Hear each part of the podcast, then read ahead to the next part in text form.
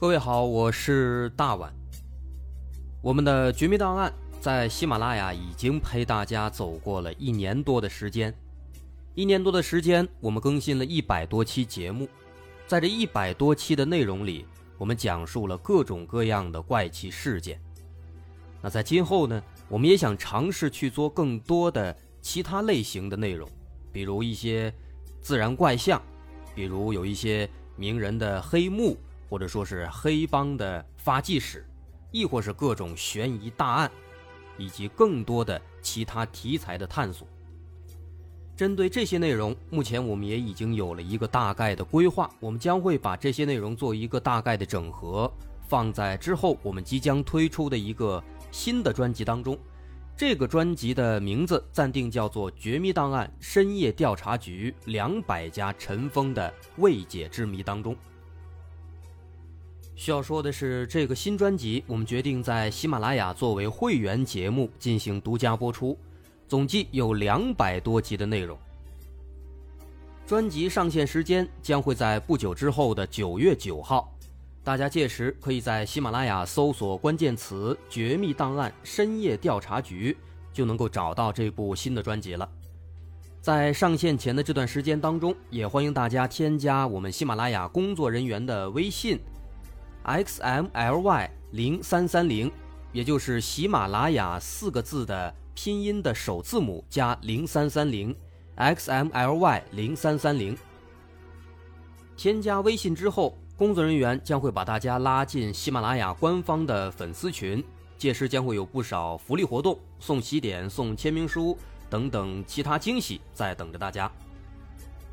需要特别说明的是，新专辑。将会是喜马拉雅的会员专辑，也就是说，如果您是喜马拉雅的会员，就可以免费收听本专辑。目前，喜马拉雅的会员价格为每个月六块钱，六块钱就可以听到我们的两百多集故事，也是很划算了。希望大家能够多多理解，多多捧场。九月九号，我们不见不散。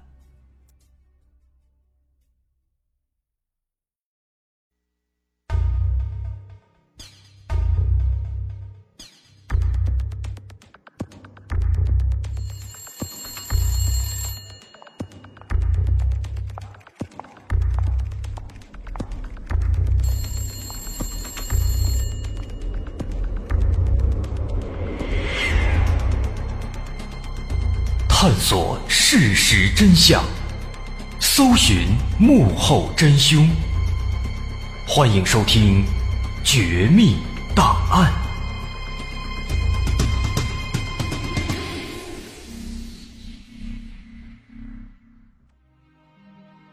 欢迎收听今天的《绝密档案》，我是大碗。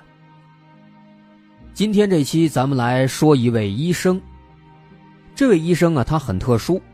他把自己一生的时间都奉献给了那些神话当中描写的奇形怪状的神兽啊，各种奇怪的生物上。为什么呢？因为这个医生他坚信，那些神话当中描写的生物，其实在历史上都是曾经真实存在过的。比如说啊，一些神话当中描写的什么美人鱼啊、鸟人啊、半人马呀，哎等等这一类的生物，他认为在历史上。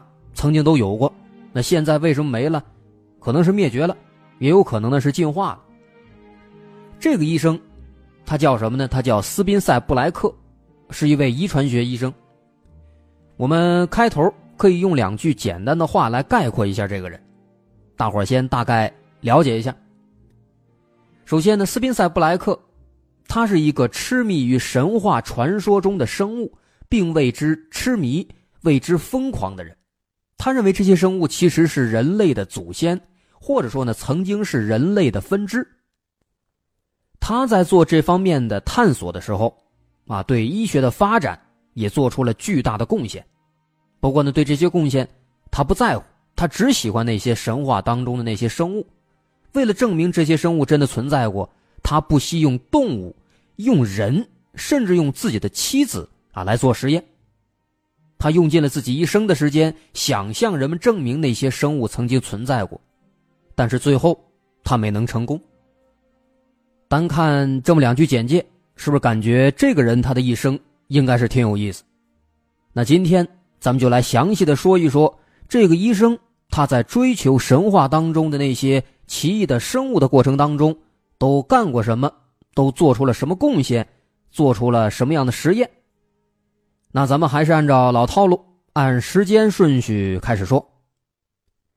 首先说这个人的名字，咱刚提到了，叫斯宾塞·布莱克，咱们就称呼他布莱克。他是一八五一年在美国纽约出生的。他的家庭呢，其实是一个很普通的家庭。他的母亲死得很早，生他的时候难产去世了，是他的父亲一手把他带大的。所以说呢，在这个过程当中，他父亲对他产生了深远的影响，而且这个影响。不只是一个深远能够说得清的。他父亲是一个什么样的人呢？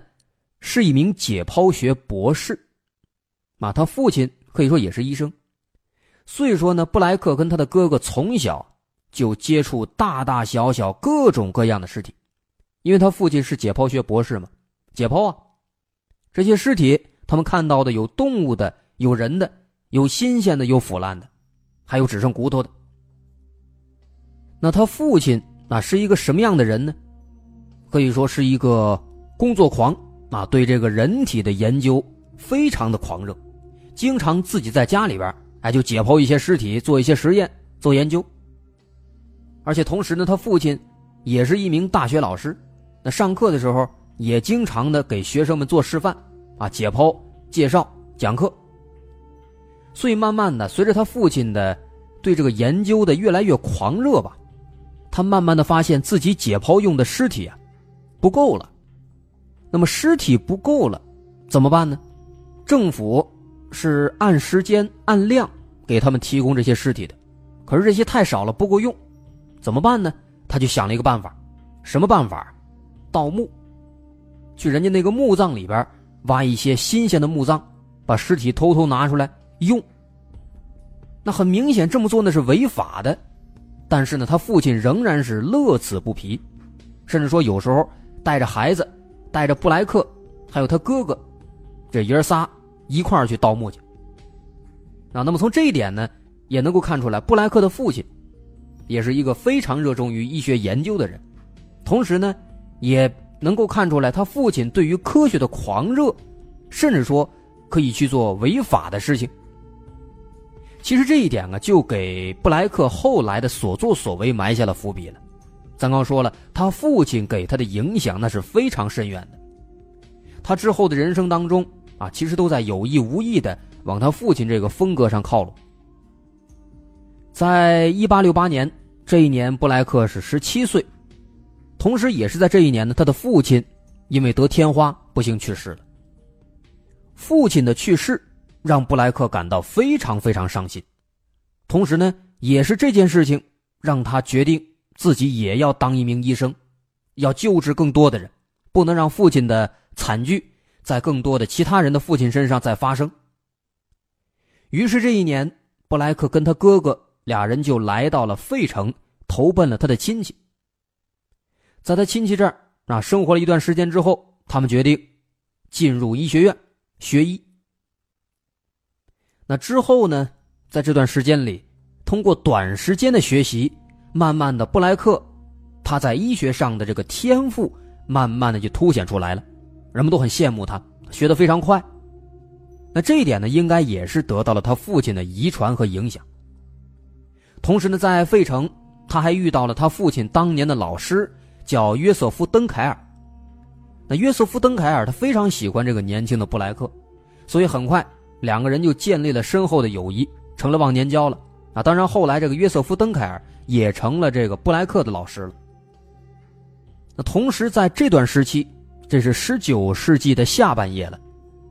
这段时期呢，正好也处在医学快速发展的时期，诸如细菌感染啊等等这一类的概念，逐渐的在这个时期被医学家们所了解，像是麻醉这样的技术也开始得到广泛应用。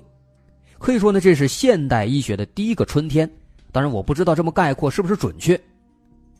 那同时呢，咱们不得不说的是，这个麻醉技术的广泛应用，给布莱克的研究带来了非常大的便利。啊，这一点让他之后的研究方向变得更加大胆了。当然，这是一个潜移默化的一个助推作用，咱不多介绍。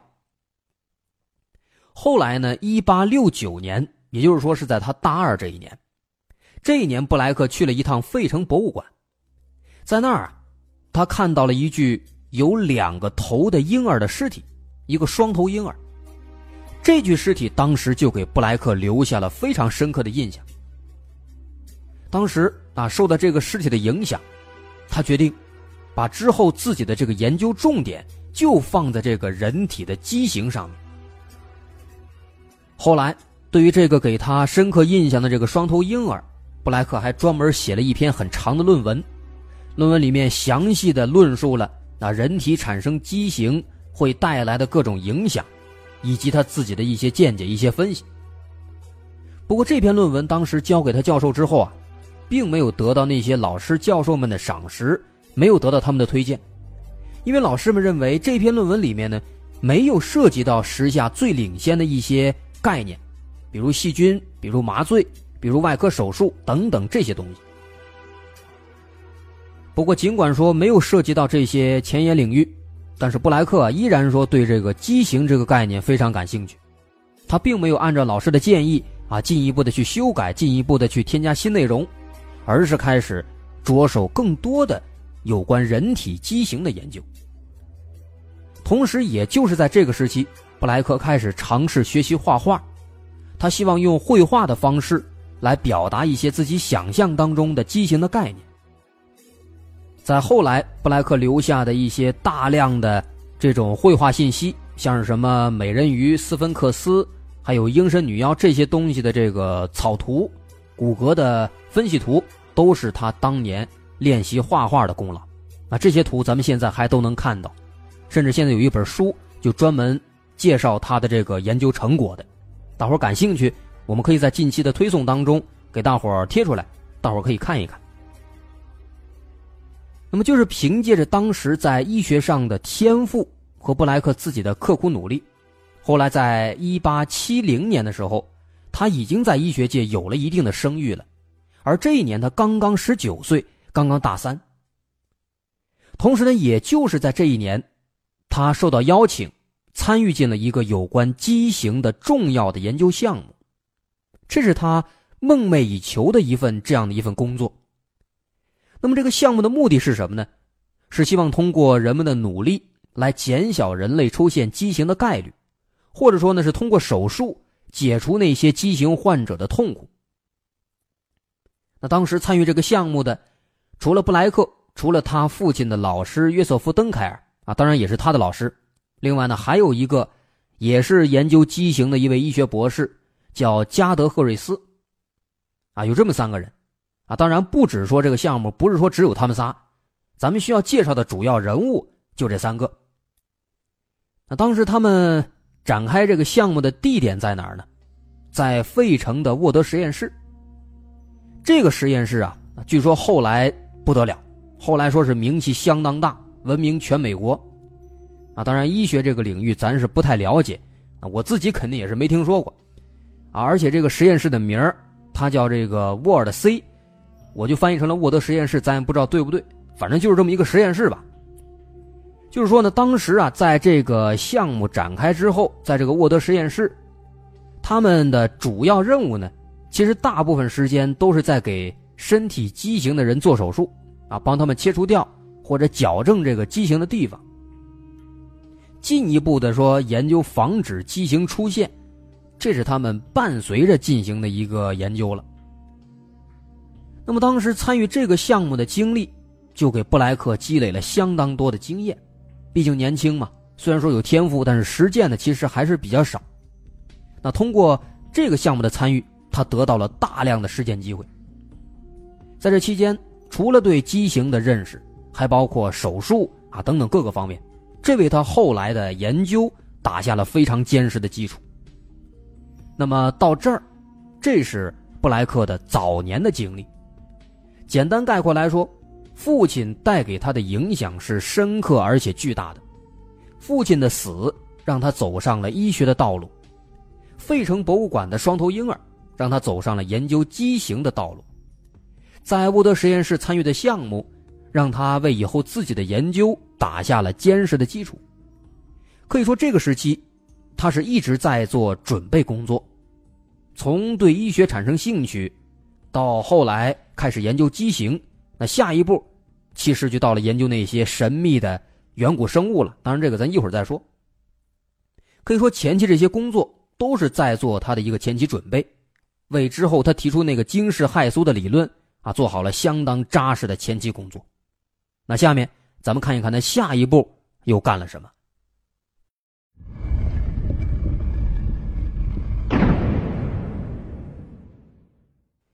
时间到了一八七零年的年底，在沃德实验室工作了有半年之后，布莱克就根据自己这几年的研究，尤其是对畸形方面自己提出的一些独到的见解，把这些内容综合之后呢，布莱克发表了一篇论文，论文的名字叫《完美的人》，啊，这个题目挺有意思。在这个论文里面，他说什么了？他认为，人的这个畸形。应该是必然会发生的，因为畸形是人体在试图恢复几千年以前的样子。哎，这个观点，那是不是有点意思了？他为什么这么认为呢？他认为，神话当中那些提到的各种奇怪的生物，应该是曾经确实是存在过的，只不过呢，随着时间流逝，他们有的灭绝了，有的进化了，我们人类。有可能就是他们进化的结果之一。那到现在几千年之后了，他们当年的那个样子啊，偶尔仍然会显现出来。通过什么显现呢？通过遗传突变显现出来。这个情况也就是我们常说的畸形。它是这样的一个理论。这篇论文当时提出之后啊，因为他本身来说就是挺年轻的一个学生，虽然说有点成就。但是呢，还不是说真的特别特别厉害，所以说当时这个论文就受到了很多人的质疑，尤其是跟他一起参加那个项目的那个博士，叫加德赫瑞斯那个，啊，都质疑他，认为他说的这个不靠谱。但是对于这些质疑的声音，布莱克是不为所动，他仍然是坚信自己这个观点，并且随后还发表了两篇补充论文，一篇呢是从血液。胆汁，从这个角度来论述他这个观点。另一篇呢，是从畸形儿童如何应对生长变化的角度，来印证他这个观点。之后呢，还别说，虽然说大部分人都觉得他这个理论不靠谱，但是仍然有那么一小点人对他是表示支持的。为什么呢？一方面是因为他当时在那几年当中啊，尤其是来到沃德实验室之后。确实是做出了不小的成绩，可以说就是小有作为，那引起了一些业内人士的关注。另一方面呢，就是说他这个说法，确实也是有意思啊，要不然您各位为什么坐这听呢？我为什么说呢？对吧？不过呢，就是说无论如何吧，布莱克他就是始终在坚持自己这个观点，坚信自己的理论是对的，一直在做这个畸形方面的研究，希望从畸形这一块打开一个突破口。来论证自己的这个观点。再往后，很快这时间到了一八七一年，又一年过去了。这一年，布莱克顺利毕业了，并且很快和一个叫做爱丽丝的姑娘相爱了。后来，迅速的也结婚了。转过年来，一八七二年，他们有了第一个儿子，起名叫阿方斯。啊，这个人这个名咱也得记住。同时呢，这一年在事业上。虽然说布莱克之前提出的那个奇奇怪怪的理论被很多人反对，但是他在沃德实验室做出的贡献呢也是毋庸置疑的，并且啊伴随着其他成员的共同努力，沃德实验室的项目进展哎也是确实进展的非常快，几年之内不光是吸引了大批患者来就医，还吸引了很多的新成员。但是啊，这个事儿没有都是一帆风顺的，很快在这一年。他们的这个实验室里边，就发生了一场意外，出现了一场意外事故。在一八七一年的一天，有一位叫做梅瑞德斯的一个畸形女孩，来到了他们的实验室，希望通过手术切除掉身上多出来的腿跟胳膊。不过，她这个手术难度非常大，因为这个女孩她有四条腿、三条胳膊，而且其中一条胳膊是长在肚子里的。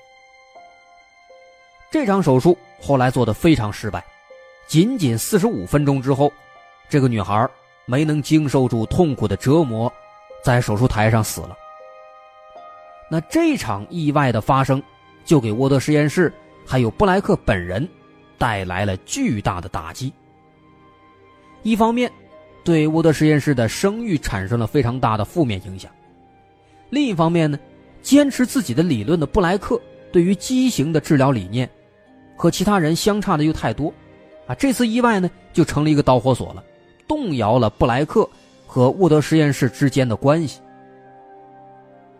啊，由这个事开始，再往后，慢慢的随着时间的推逝，布莱克和实验室之间的隔阂是越来越深，后来直接掰了。同时呢，布莱克的脾气因为这个事儿也开始变得非常奇怪，他每天啊都沉浸在自己的这个研究当中，不跟其他任何人来往。即便说这个时期他的第二个孩子出生了，但这个好事呢也没能改变他的状态。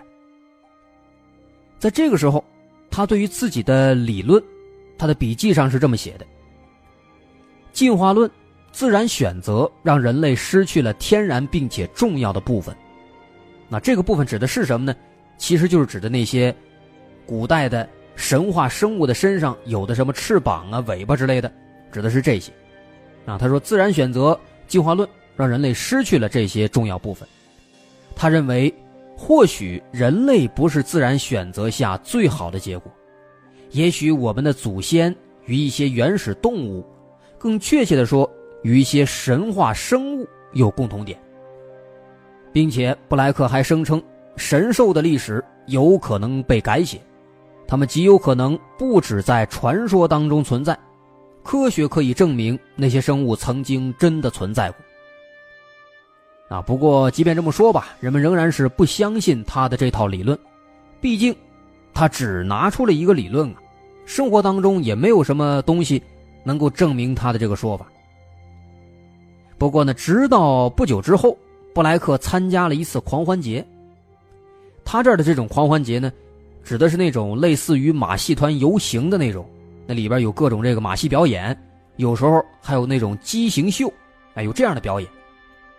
当时他参加了这场狂欢节的时候呢，在一间解剖学博物馆里面，他发现了一个鹿孩什么是鹿孩就是说这个人呢，也是长畸形了，他的膝盖就跟那个鹿的膝盖一样，是往里弯曲的，而且那个腿上还长着好长的毛，而且这个鹿孩头上有两个鼓包，看起来好像要长角一样。布莱克当时看到这个东西之后啊。不能说这个东西，看到这个人之后啊，他非常兴奋，他感觉这是一个重大发现。这说明什么呢？说明远古时期啊，那些所谓的神话生物的基因还没有在人体里完全消失。你看这个鹿孩身上，这不表现的非常明显吗？这个样子就是远古生物的基因的外在表现啊。那看到这个实例之后，他认为自己的想法是完全正确的。当时。啊，布莱克特别激动，他马上就找到这个主办方，把这个鹿孩给买下来了。买下来之后带回去，一块生活，一块研究。那后来啊，经过相当长的一段时间的研究之后呢，布莱克就通过他原来的学院，发表了一份正式的研究报告。这份这个研究报告里边，咱们总结成一句话，就是说认为远古神话当中的生物确实是存在的。例子是什么？就是鹿孩。不过他的这个学院的老师们看过论文之后啊，还是不相信，认为他说的是一派胡言，不给发表，并且呢，把他的这个实验室的研究基金也给他停了。那这个新闻一出啊，这给布莱克造成了非常大的负面影响，他很无奈啊，不光是没有资金来源了，他好不容易在这个沃德实验室里面干了这么长时间。积累的名声，也都开始没了。所以说这件事对布莱克的打击也是非常大，又给他来了当头一棒。这个事之后呢，布莱克的脾气变得更加奇怪，每天是郁郁寡欢。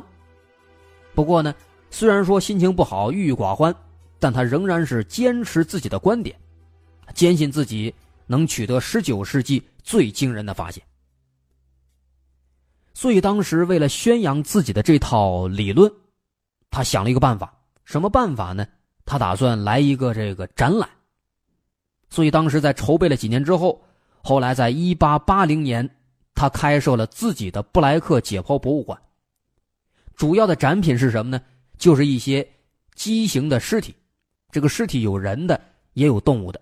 他想利用这些东西来证明自己的观点是对的。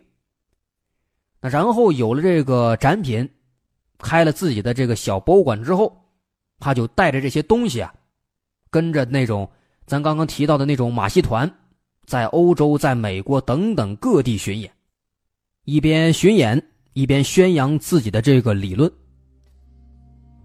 那另外在这儿呢，咱们需要提到布莱克的妻子爱丽丝。虽然说布莱克他不被周围的人认可，但是他的妻子啊一直都很尊重他。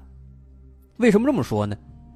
虽然说他的妻子爱丽丝也不认为布莱克的观点一定就是对的，但是呢，他始终都支持布莱克的选择。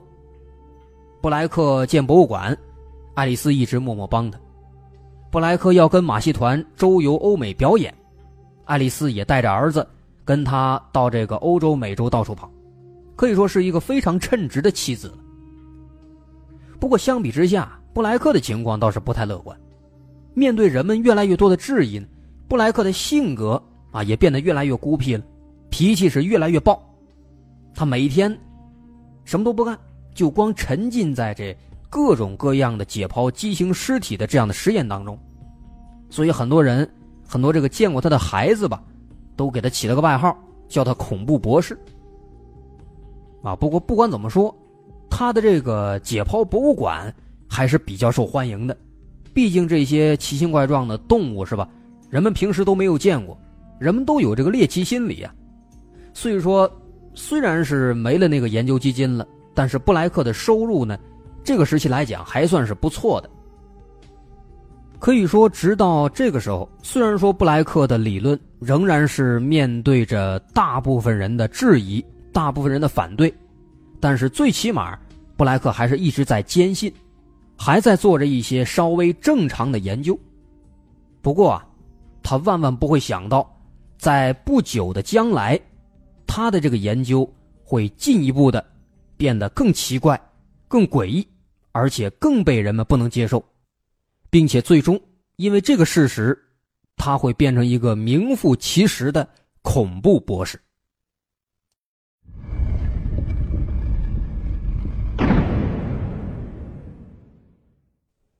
咱们刚说到，由于人们都有这个猎奇心理，所以布莱克的那个解剖博物馆在一定程度上还是比较受欢迎的。但其实呢，在这个过程当中啊，他也同样。受到了很多质疑和辱骂，这个呢，一方面是因为他展览的这个东西啊，都太过血腥、太过恐怖了。您想想，很多这个畸形的、奇形怪状的尸体，心理素质不好的，那确实容易吓着。另一方面呢，也是主要的，其实就是因为他的这个理论，因为他主张神话当中的生物是存在的，甚至有可能是人类的祖先。那这一点让很多人感觉他在亵渎上帝，哎，所以人们都很生气，也因此啊，经常的会有警察来找麻烦，想用各种罪名来逮捕布莱克。所以这个时候啊，布莱克就发现，原来不止在美国，在其他地方，人们也都是不认同自己的观点。那这一次面对这样的情况，布莱克倒是没难过，他开始思考人们为什么不认同。啊，开始思考这里面的原因。那思考一番之后，他明白了，他觉得人们之所以说不认同他的理论，是因为他没有足够的证据啊。他心想自己需要证明自己的理论是对的，所以呢，要制造一些东西，让大家从畸形当中看到古代神话生物的痕迹，这样人们肯定就信了。啊，他的这个分析的结论呢？咱们很明显，他前半部分说对了，的确需要有证据，人们才会信。可是后半部分呢，他又分析错了。人们希望看到的证据是自然界当中天然存在的，那样才有说服力啊。但是他自己他不一样，他非要自己去制造一些东西，制造证据。你自己制造的那能叫证据吗？很显然不能。不过布莱克他不这么认为，他认为这样也叫证据。所以他干什么了呢？他开始偷摸的去杀一些动物，啊，有时候也会跟他父亲一样去盗墓偷尸体。然后用这些东西组合起来，自己创造一些所谓的远古生物。比如在最开始的时候，他用火鸡的骨头跟羽毛，然后呢拿了一个小孩的头骨，组合在一块做了一个鸟人，啊，也就是游戏里的那种鹰身女妖，做了一个那玩意儿，说这个东西这是鹰身女妖的这个骸骨。那说实话啊，他这个行为最起码咱们看起来。真的可以说是哭笑不得，啊，就好像是小孩搭玩具一样，用几个积木块哎搭成一个楼了。他说这是个楼，他呢，他是用一堆这个各种生物的尸体拼成一个其他的生物了，说这个东西就存在。那不过话说回来，他这个东西做的呢，好像说还挺逼真，因为后来很多来参观的人都被吓得不轻啊，已经是到了这个以假乱真的地步了。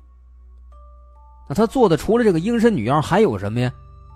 还有像是地狱三头犬，还有东方龙啊这一类的东西做了很多。不过呢，这些玩意儿都是他初期做的一些小作品。那这个时候，人们出于猎奇心理，都还挺愿意看，不管真的假的吧，都爱看一眼。不过呢，到了后期，咱说了，布莱克他也开始盗墓了。偷一些人类尸体，把人类的尸体跟其他的鱼呀、马呀之类的动物，跟这些动物的尸体拼在一块儿做成美人鱼，或者做成人头马之类的这些玩意儿。那这些东西往外再一展览的时候，那这时候人们真的是吓得不轻了。那好多人看了之后都骂他，说他真是个疯子，竟然用人的尸体啊来做这些东西。所以说，因为这个事儿啊。布莱克立马就又火了一把，啊！当时各种媒体都报道，谴责布莱克的行为，说他不尊重死者。那当年跟他一起合作的那个医学博士，那个加德赫瑞斯，首先也第一个在媒体上表示不满。他说：“如果我用不同的这个生物的尸体，都缝缝补补拼了一个怪物出来，就能证明怪物曾经存在了吗？很显然是不能的。”啊，所以说这个事儿一出，给布莱克又来了一次沉重的打击。那紧接着到了一八八四年，这次打击这个留下的伤痕还没过去呢，布莱克的第二个儿子这又得病去世了。那本来这段时间他就受到各界媒体和群众的质疑谩骂，他已经够不好受了。那现在儿子又死了，可以说是雪上加霜啊。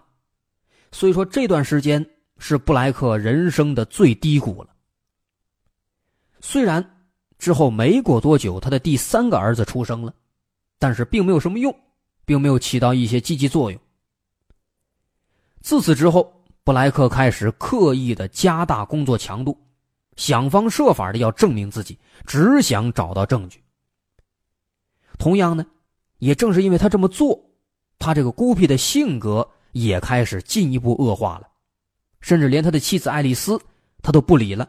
平时说话办事都有点神经病了，把自己的这个家里弄得跟动物园一样，到处放的都是各种这个动物的尸体，而且都是畸形的，挺吓人。那看到这个情况，他的妻子爱丽丝非常难过，怎么办呢？他就给布莱克的哥哥叫伯纳德，给伯纳德写信，希望伯纳德能够帮助他。信里有一段话是这么写的：家里到处都是动物尸体，他利用气味吸引野兽来到屋子里，试图捉住他们。啊，这家伙把自己的屋弄成什么了？这都……那伯纳德看到之后啊，他一看，哎呦，自己弟弟这个情况，这确实比较严重。于是呢，他就马上搬过来，啊，帮助爱丽丝跟他的孩子们，同时监督他的这个弟弟。可是伯纳德来了之后啊，他发现慢慢的这个布莱克的这个精神状况没有好转，反而是越来越差，已经变成一个不折不扣的神经病了。那没办法了，这时候爱丽丝，她决定不再支持自己丈夫的决定了。为了这个家庭，她得阻止丈夫。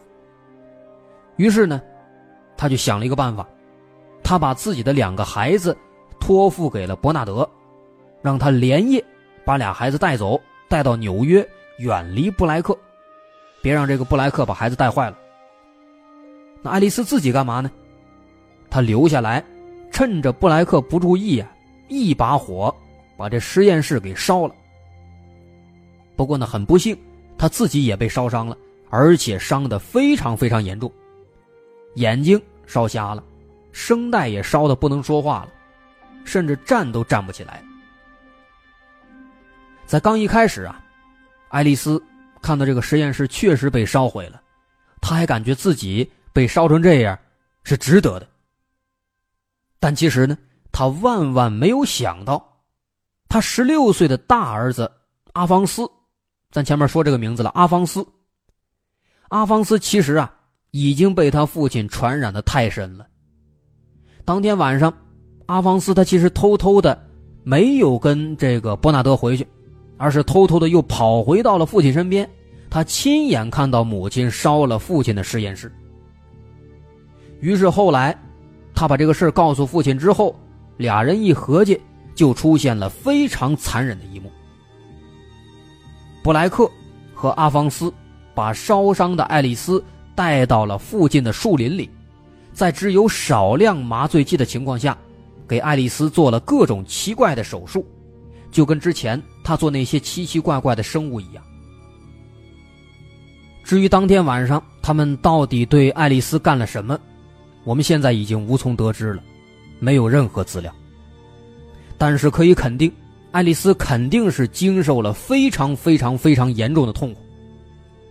后来，她虽然说没有被父子两个人给折磨死，但她的后半生，据说是完全依靠鸦片度过的。干到这一步，我们可以说，这个时候，布莱克甚至他的儿子，已经真的成了神经病。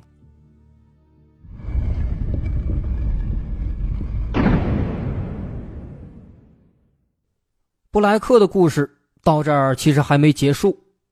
后来，一八八八年，布莱克带着大儿子阿方斯去芝加哥又办了一个展览演出，演出的演员大部分都是布莱克的畸形患者。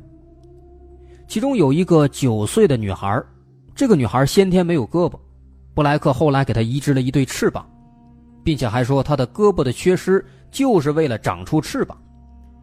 所以后来，布莱克以这个女孩为基础，又提出了一个新的观点。他说：“人的身体只要给出一点提醒，就可以回忆起他先前神兽的样子。啊，就比如这个女孩，胳膊没了，他给安了个翅膀，他就说这是人家恢复到当年神兽的样子了。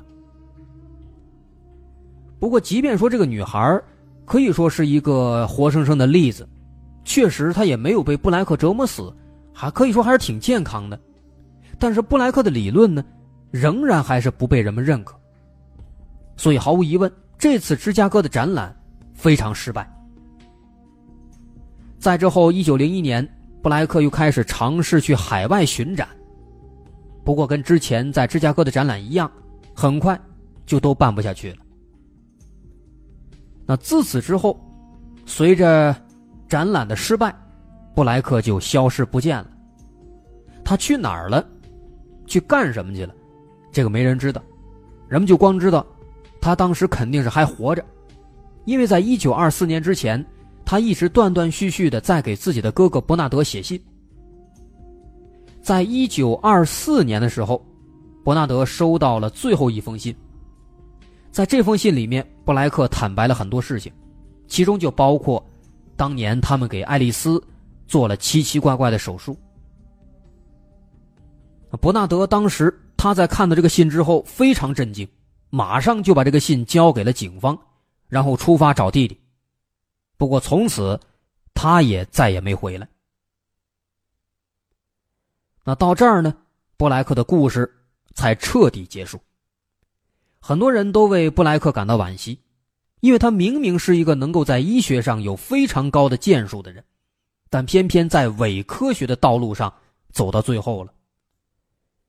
学医的朋友应该都很熟悉这个叫斯宾塞·布莱克的人，他为细菌、为感染等等方面都做出了杰出的贡献，但是估计极少有人知道他深信的其实是这些东西。好，今天的绝密档案就到这儿，我是大碗。如果您喜欢，可以关注我们的微信公众号，在微信搜索“大碗说故事”就能找到。好。下期见。